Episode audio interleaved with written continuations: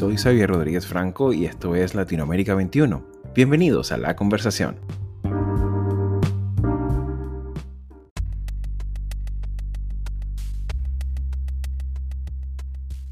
Bienvenidos al tercer episodio de este espacio analítico de nuestra región latinoamericana. Para estas primeras semanas del 2021 podemos encontrar en nuestro portal diversos análisis que nos ayudan a entender varios temas de actualidad, así como la magnitud de la pugnacidad política que durante el año 2020 se ha venido desarrollando en nuestro hemisferio, tal como lo pudimos ver recientemente con el fallido intento de asalto al Capitolio de los Estados Unidos, alentado por un presidente que además de no aceptar la derrota electoral, tampoco fue capaz de demostrar sus incendiarias alegaciones de fraude, lo cual ha sido analizado por los profesores Manuel Alcántara y Carmelo Mesa Lago.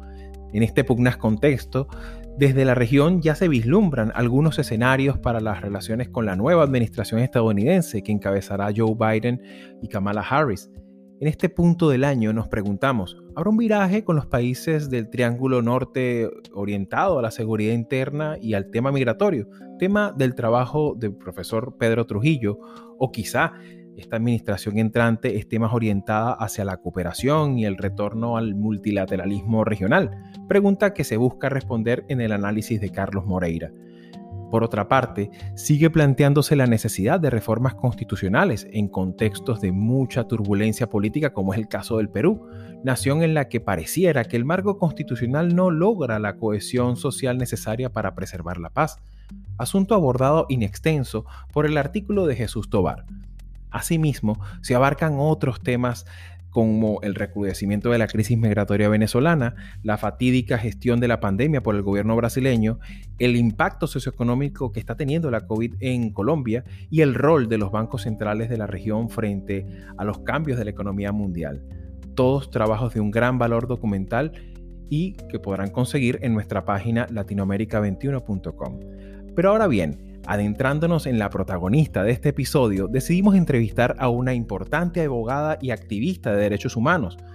Su nombre es Wendy Flores, quien desde el exilio nos ayuda a examinar una crisis política, económica y humanitaria en buena medida olvidada por muchos medios de comunicación, como lo es la Nicaragua de hoy. Con ella conoceremos los riesgos que afronta la ciudadanía organizada frente al avance dictatorial del gobierno de Daniel Ortega, así como también veremos la importancia de su labor documental de cara al largo camino que aún queda para la recuperación democrática de esta nación centroamericana. Queridos amigos, sean todos bienvenidos a la conversación. Estimada Wendy Flores, muchísimas gracias por tu participación en, nuestro podcast. Eh, para nosotros es un honor tener eh, la presencia de, una abogada que, para los que no conocen, eh, quien es Wendy Flores, es una abogada y es activista de derechos humanos en Nicaragua, en la Nicaragua, en la dura y Nicaragua de, nuestros días.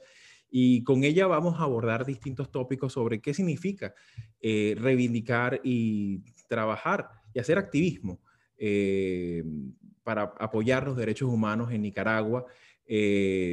nos conectamos con ella, ella está ahorita mismo en, en Costa Rica y con ella vamos a ir abordando algunos de estos tópicos y sobre todo cómo, cómo, cómo se vislumbra este 2021 para los nicaragüenses. Eh, de verdad, nuevamente, Wendy, bienvenida. Tu palabra de, de, de, arranque. Gracias, Javier, por la invitación a este podcast y bueno, un saludo a todas las personas que nos están escuchando el día de hoy. Gracias, eh, Wendy. A modo de introducción y tomando en cuenta los datos, contantes y sonantes, ¿no? que son, digamos, los, elementos fundacionales sobre, los cuales uno eh, estructura sus opiniones. ¿no? Eh, las denuncias y la documentación ya realizada, ¿cómo podrías describir la situación de la protección de los derechos humanos en la Nicaragua de hoy? Bueno, la Nicaragua de hoy es una Nicaragua secuestrada eh, por una dictadura que se ha forjado en los últimos años y ha sido sangrienta, particularmente en los últimos dos años, a partir de abril de 2018, cuando asesinaron en un solo año a más de 325 personas en el marco de las protestas. Hubieron eh, cerca de 900 procesos políticos eh, eh, detenidos y perseguidos políticamente, encarcelados. enjuiciados por cometer actos de terrorismo y eh, miles y miles de personas detenidas, todo esto constatado por la Comisión Interamericana de Derechos Humanos en 2018 y por la Oficina del Alto Comisionado de Derechos Humanos que se instalaron en Nicaragua, realizaron informes, concluyeron graves violaciones de derechos humanos, incluyendo el informe del Grupo Internacional de Expertos Independientes, CIEI, que concluyó que en Nicaragua se habían cometido graves y sistemáticas violaciones de derechos humanos, incluyendo crímenes de lesa humanidad. Entonces, en actualidad, si bien el gobierno ha dejado o ha tratado de que haya un marco de normalidad, en realidad esta normalidad está basada en el terror que se ha instalado en el país eh, con represión policial, procesos penales a periodistas, a activistas, leyes que, criminalizan la manifestación y la organización y la asociación, como también leyes que restringen el, el, derecho de los ciudadanos y de las ciudadanas a portar hasta una bandera azul y blanco en nuestro país. sí, precisamente sobre eso, eh, mm, hace poco estuvimos viendo y, tengo aquí frente a mí la ley número 1055, que el, título es bastante, bastante preocupante. Eh, debería llamar, ser una llamada de, de, alerta para la región entera, porque llaman algo así como Ley de Defensa de los Derechos del Pueblo a la Independencia, la Soberanía y Autodeterminación para la Paz. Eh, es, una, una, ley de artículo único, por decirlo de alguna manera, eh, en la que eh, abiertamente se deja, por decirlo de alguna manera, carta blanca a la persecución, hostigamiento y sobre todo a, la sustitución del debido proceso para determinar quién es traidor a la patria y quién no lo es, podría, que podría ser una, práctica desestabilizadora, ¿no? Eh, o que le sea directamente incómoda al, al poder. Eh, en este caso, pues me gustaría un breve comentario eh, de tu parte, porque fue aprobada recientemente, el 21 de diciembre de este año, y ciertamente creo que, que vale la pena una, una nota explicativa en este contexto que describe. No, esa, esa es una ley creada para inhibir políticamente la, la participación de cualquier persona que le adverso que constituya una amenaza en las próximas elecciones, si es que pretenden darlas realmente, porque esas no van a ser elecciones. En definitiva, no se han generado un clima ni condiciones para que existan. Eh, mientras existe esta represión, este, mientras existan presos políticos, hay más de 112 presos políticos en la actualidad.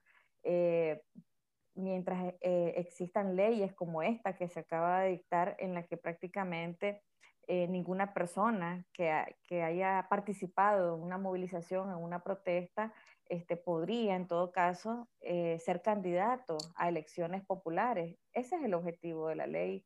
Entonces, este, el, el escenario de Nicaragua que se ha querido construir alrededor de una unidad, como con la coalición nacional que, que, agrupaba a la Unidad Nacional Azul Blanco, a la Alianza Cívica, partidos políticos, es decir, con el objetivo de irse preparando eh, precisamente para, para esta transición que los nicaragüenses queremos en nuestro país, porque no queremos que, que la dictadura continúe, eh, tampoco queremos que haya una salida violenta, porque solamente le hace más daño a nuestro pueblo se siguen cobrando vidas, ya no queremos seguir teniendo pérdidas humanas en, nuestro país ni causar más dolor, pero necesitamos, el país necesita un cambio.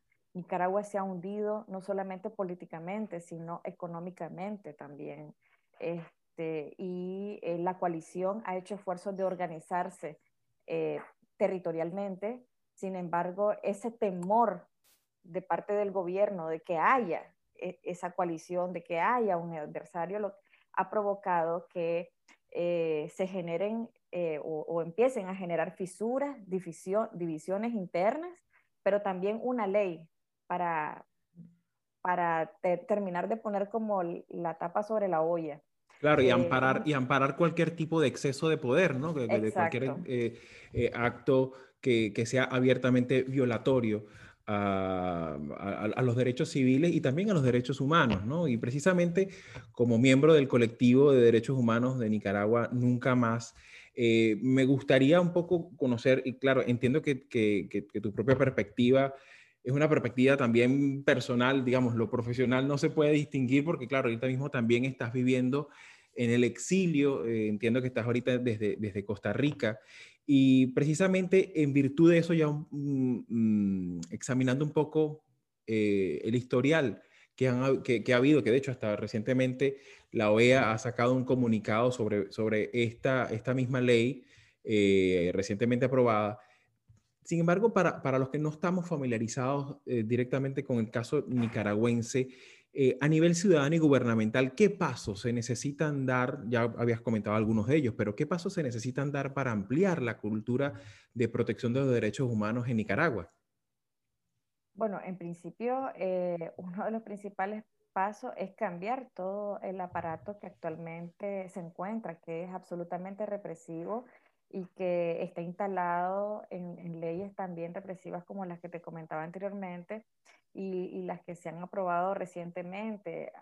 antes de esta nueva ley de la 1055 hubo una ley de agentes extranjeros, por ejemplo, que va a impedir que los profesionales, organizaciones, activistas que perciben fondos de la cooperación internacional o, de, o que vengan o que reciban ingresos este, van a ser calificados como agentes extranjeros y como tal no pueden inmiscuirse en los asuntos internos. O sea, un nicaragüense, eh, una nicaragüense que, que, promueva derechos humanos de las mujeres y que su fuente de financiamiento sea la cooperación, ya es una agente extranjero.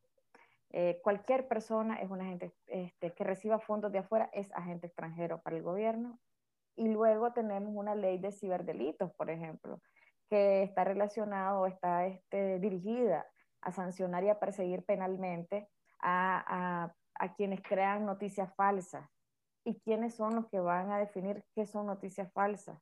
O, eh, entonces, eh, es ese mismo aparato que actualmente se encuentra en el poder, es el Poder Judicial, es la Policía Nacional, es el Ejecutivo. Eh, todos los procesos políticos, el Ministerio Público, todos los procesos políticos que han habido eh, en nuestro país han sido por órdenes del Ejecutivo. Entonces, ¿qué necesitamos cambiar? Necesitamos cambiar todo, toda esa eh, eh, gente, grupo de funcionarios que amparados en, en las legislaciones que ellos mismos han creado, siguen violentando derechos humanos. Entonces, no hay en la actualidad condiciones para el ejercicio de la defensa de derechos humanos como las habría en otros países, siempre hay riesgos, obviamente, en, muchos países cuando se trata de ser defensor o defensora de derechos humanos, pero en países como, como el nuestro, como el de Nicaragua, eh, donde las libertades ciudadanas están muy cercenadas, muy limitadas, eh, es todavía peligroso.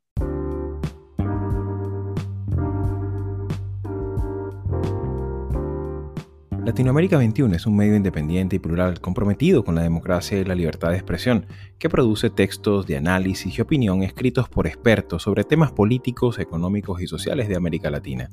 Nuestra red está conformada por más de 150 columnistas latinoamericanos o latinoamericanistas de más de 20 países provenientes de diversas disciplinas que regularmente colaboran con sus textos. El contenido de Latinoamérica 21 es publicado en nuestra web en español, portugués e inglés y en diferentes secciones de una red que incluye a 16 de los principales periódicos de la región. De un Estado omnipresente eh, que, digamos, parte de otro, de los principios fundamentales del derecho, que, es la presunción de inocencia. Y ya se anticipa ¿no? y pone eh, en tela de juicio de antemano cualquier tipo de iniciativa privada o pública, nacional o internacional, que busque eh, desde, una, desde un donativo de artículos deportivos, ya puede ser dar pie a una persecución, a, un, mecanismo de hostigamiento y, de, represión y de, supresión de, las libertades más básicas, ¿no?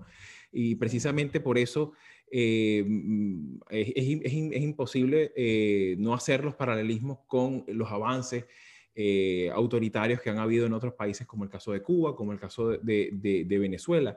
Ahora bien, Para noviembre del 2021, estamos eh, en un año que, que, podría ser un año, un año electoral importante para cualquier eh, nación medianamente democrática de la región, pero en el caso nicaragüense, en este contexto político, ¿habrían posibilidades de incidir eh, en la agenda legislativa, particularmente? Entiendo que las elecciones que están previstas para el año 2021 son elecciones generales, tanto presidenciales como como parlamentaria, ¿hay algún tipo de posibilidad de hacer incidencia en la agenda legislativa estas demandas de la comunidad de defensores de derechos humanos en este proceso?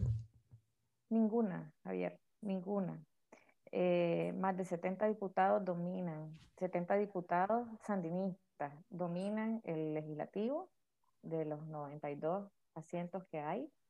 Eh, y este, estos diputados no pueden votar en contra de lo que diga Daniel Ortega o Rosario Murillo, o sea, las leyes que, que, llegan al Parlamento, y un ejemplo es esta misma, aprobada el 21 de diciembre, o sea, llega desde el Ejecutivo solamente para su aprobación, es cumplir nada más un, un requisito procedimental, pero no hay ninguna posibilidad de incidencia. Incluso un ejemplo, te puedo poner cuando ah, se aprobó la ley del canal interoceánico, eh, una diputada no votó, una diputada sandinista, Xochitl Ocampo. Ella tenía sus reservas y las, y las mencionó ahí como la cuestión ambienal durante el plenario. Que forma parte de, toda dinámica parlamentaria normal, ¿no? O sea, plantear abiertamente en ese escenario, pues las discrepancias o, reservas que puedan haber.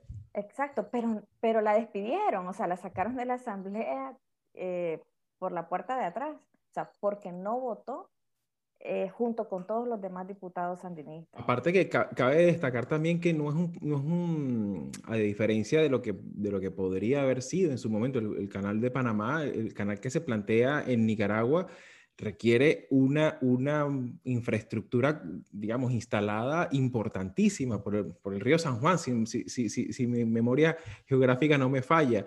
Y, y, digamos, no es una empresa, digamos, de, de, de, poco calado, ¿no? O sea, es algo que también uno, en cualquier, cualquier ejercicio racional podrías poner en duda, ¿no? En cualquier asamblea, o sea, eh, de sesión legislativa, también los ciudadanos participan, o sea, con con propuestas, este, con iniciativas. Eh, los diputados y las diputadas pueden eh, decir estoy en desacuerdo, que se mejore tal cosa, o que se lea de esta forma. Es decir, hay un diálogo ahí, pero en estos casos no hay diálogo, hay una orden. Eh, otros diputados, un par de diputados más fueron este, expulsados también de la Asamblea y que se habló del transfugismo político, por ejemplo es decir, porque no, no, no estaban en sintonía con la orden o con la orientación del partido al que pertenecían. Entonces, este, no hay ninguna posibilidad de que eh, defensores de derechos humanos, activistas, puedan hacer algún nivel de incidencia, ni en el legislativo, porque está secuestrado, no, no secuestrado, pues la mayoría son eh, de corte sandinista y van a acatar las orientaciones, son un partido obediente. Eh, pero tampoco en ninguna otra institución del Estado, o sea, eh, ni en el Poder Judicial, porque hay, en, estos años, eh, lo que se hizo fue una división de, de, todos los poderes a nivel político partidario, o sea, si son 16 magistrados en la Corte Suprema de Justicia, 8 eran sandinistas y 8 eran liberales y así estaban repartidos los poderes del Estado en todas las estructuras y en todas las instituciones del país. Ministerio Público, Contraloría, eh, Poder Judicial, Poder Electoral, todos eran mitad y mitad.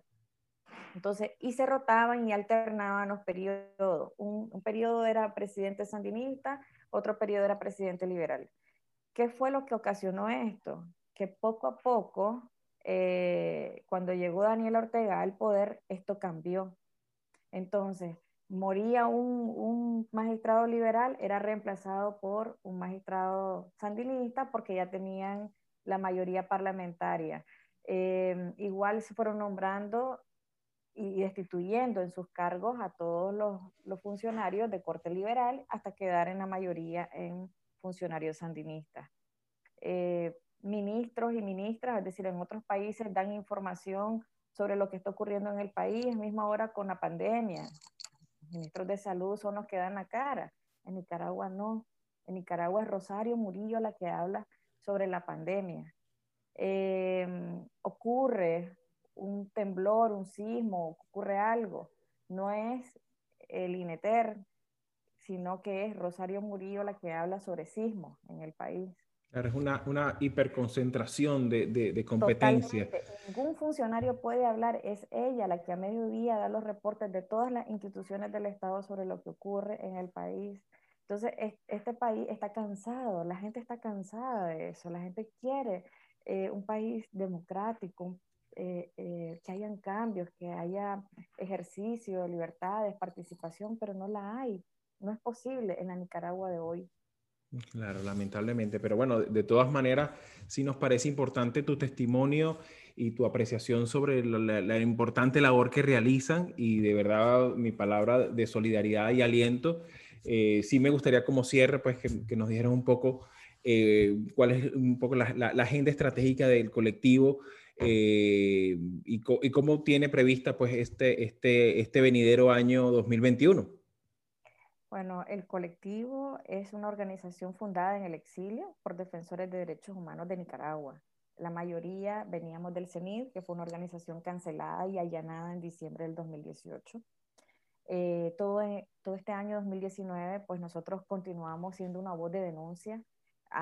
seguimos haciendo acciones a nivel internacional, solicitando medidas cautelares ante la Comisión Interamericana, por ejemplo, o enviando y, y haciendo informes eh, uno de los principales informes que hemos venido sacando ha sido las torturas que se han cometido en contra de presos y presas políticas, en contra de hombres y mujeres, y, cómo la tortura ha sido el arma utilizada para mantenerse también en este poder eh, y aterrorizar a la población.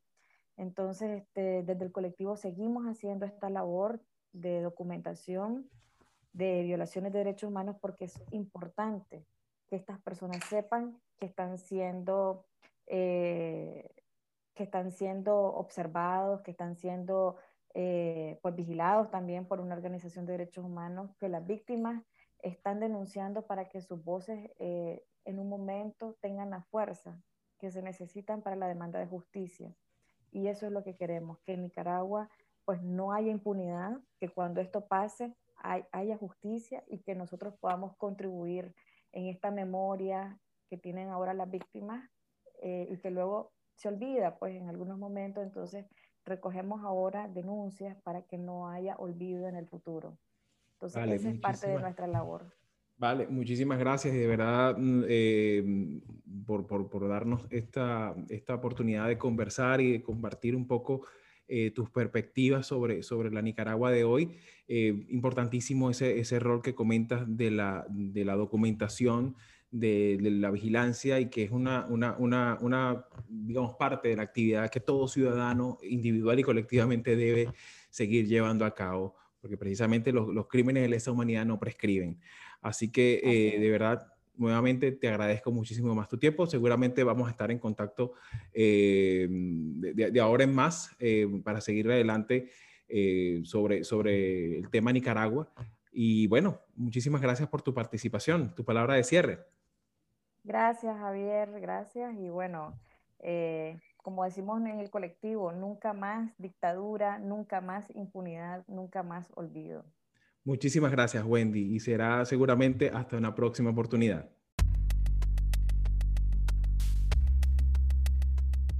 Como hemos podido escuchar, la dictadura que conduce con puño de hierro el gobierno nicaragüense pareciera no tener mayores contenciones políticas, a pesar de las elecciones generales previstas para finales de este 2021. Sin embargo, es ciertamente admirable la determinación y el espíritu indeclinable de importantes actores de la sociedad organizada de documentar y sobre todo difundir la cultura de los derechos humanos y la resistencia pacífica a pesar de adversidades tan amargas como el exilio forzado.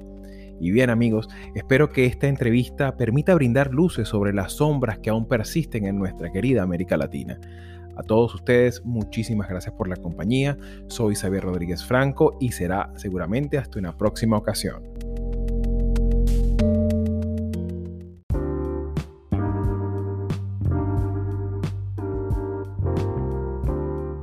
Para mantenerte al tanto de lo que publicamos en Latinoamérica 21, puedes seguirnos en nuestras cuentas de Twitter, Facebook e Instagram. También puedes suscribirte a nuestro newsletter para que cada domingo llegue a tu buzón nuestro boletín semanal con todos los artículos que publicamos en nuestra página web latinoamerica21.com. Síguenos y sé parte de nuestra creciente comunidad.